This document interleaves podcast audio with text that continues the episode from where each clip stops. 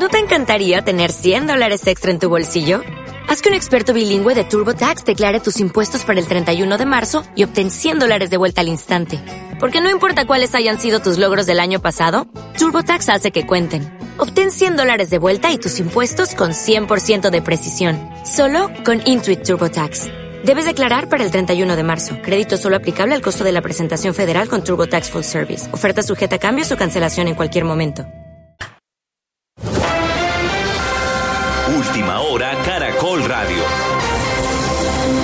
Son las 7 de la mañana en punto. Hay alerta en el Caribe por el paso de una onda tropical y en San Andrés las autoridades están pidiéndole a los ciudadanos extremar las medidas de seguridad. Edilberto Caro.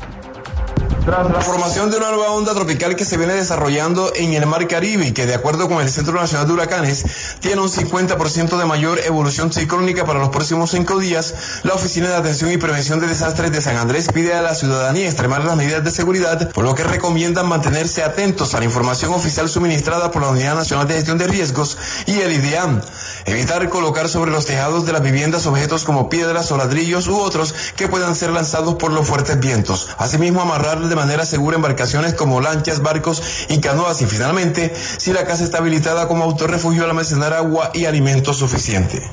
Pese a que el presidente Gustavo Petro va a asistir a la cumbre de cambio climático este mes, en noviembre, en Egipto, aseguró que este tipo de cumbres no sirven para nada. Sebastián Cortés. Y lo dijo el presidente al advertir también todas las consecuencias negativas que el efecto del cambio climático y la crisis ambiental puede dejar. Nos estamos suicidando. Por ello se reúnen todos los presidentes del mundo en unas conferencias que llaman COP. Ahora iré yo como presidente a la de Egipto. Yo ya he ido como alcalde a varias. Me aterra que de COP en COP no se hace nada. La parálisis política del mundo. Porque se enfrentan dos posiciones. Esta edición, la 27 de la COP, empezará el domingo 6 de noviembre e irá hasta el viernes 18. Siete de la mañana, dos minutos. Antes de finalizar esta semana estaría lista la ponencia de la reforma tributaria, según dijo el Ministerio de Hacienda. También se anuncian nuevos cambios. Luis Enrique Hurtado. Entre los artículos que se están discutiendo en estos momentos están el impuesto al patrimonio, el impuesto a las zonas francas y las normas de carácter penal por la evasión de impuestos. El ministro de Hacienda, José Antonio Ocampo. En zonas francas quedamos eh, en que va a haber un impuesto que es eh, ponderado, que, o sea, el 20% sobre las ventas en el exterior, el 35% sobre las ventas en, en el mercado interno. Se espera que la próxima semana, tanto en la plenaria del Senado como de la Cámara de Representantes, se apruebe definitivamente esta reforma tributaria. La semana entrante quedaría lista la conciliación del proyecto que prorroga la ley de orden público, el cual recoge elementos centrales de la política de la paz total del gobierno. Diego Perdomo. El proyecto se avaló en cuarto y último debate ayer en la Cámara de Representantes, pero por la diferencia que hubo entre lo aprobado del Senado y Cámara, se tendrá que hacer conciliación de los textos y ese proceso arrancará hoy con miras a votar dicho informe en los próximos días. El senador y ponente en esa corporación, Ariel Avila. Los textos son divergentes, viene un proceso de conciliación que seguramente los conciliadores serán nombrados el día de hoy y aspiramos a que la próxima semana se esté votando la conciliación. Cabe recordar que el Senado negó el artículo que creaba el Servicio Social para la Paz, pero la Cámara lo aprobó. Por esa razón se tendrán que poner de acuerdo sobre lo que finalmente se acogerá.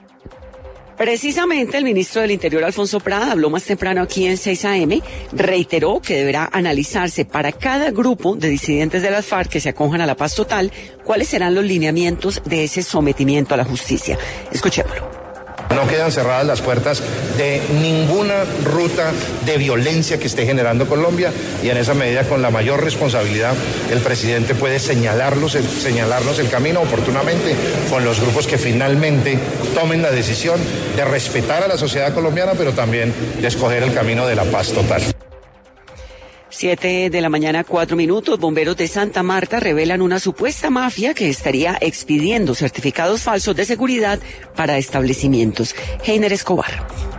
Ante la Fiscalía denunciarán a una red de tramitadores que expide estos documentos que certifican las condiciones humanas de riesgo en edificios y establecimientos de Santa Marta. Habla el capitán Rafael Arango, asesor jurídico de Bomberos Santa Marta. Aquí hay unos fulanos traficando con un documento que no tiene ninguna validez. el comerciante o el que acuda a tramitadores para estos fines, usted mismo está buscando la manera de cómo acaba con su patrimonio. Por estos falsos conceptos técnicos que llevan la falsificación de la firma del comandante, estarían cobrando entre 400 mil y 500 mil pesos.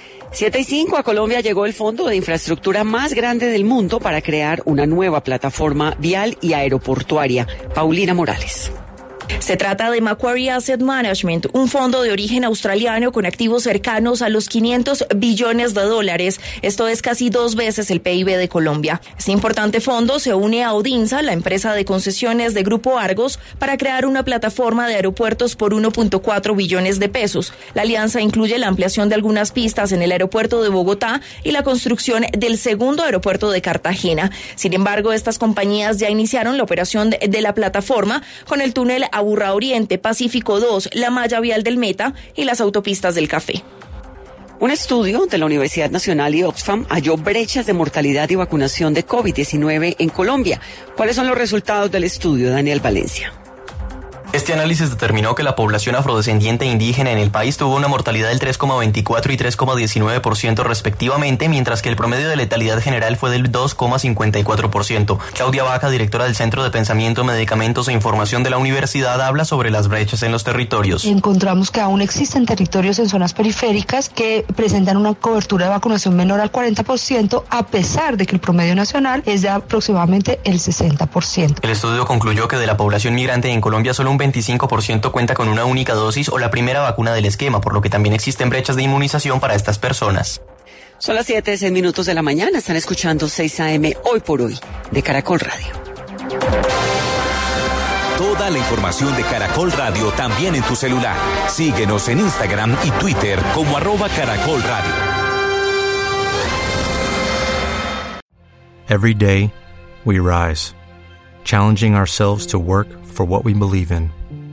At U.S. Border Patrol, protecting our borders is more than a job, it's a calling. Agents answer the call, working together to keep our country and communities safe. If you're ready for a new mission, join U.S. Border Patrol and go beyond. Learn more at cbp.gov/careers.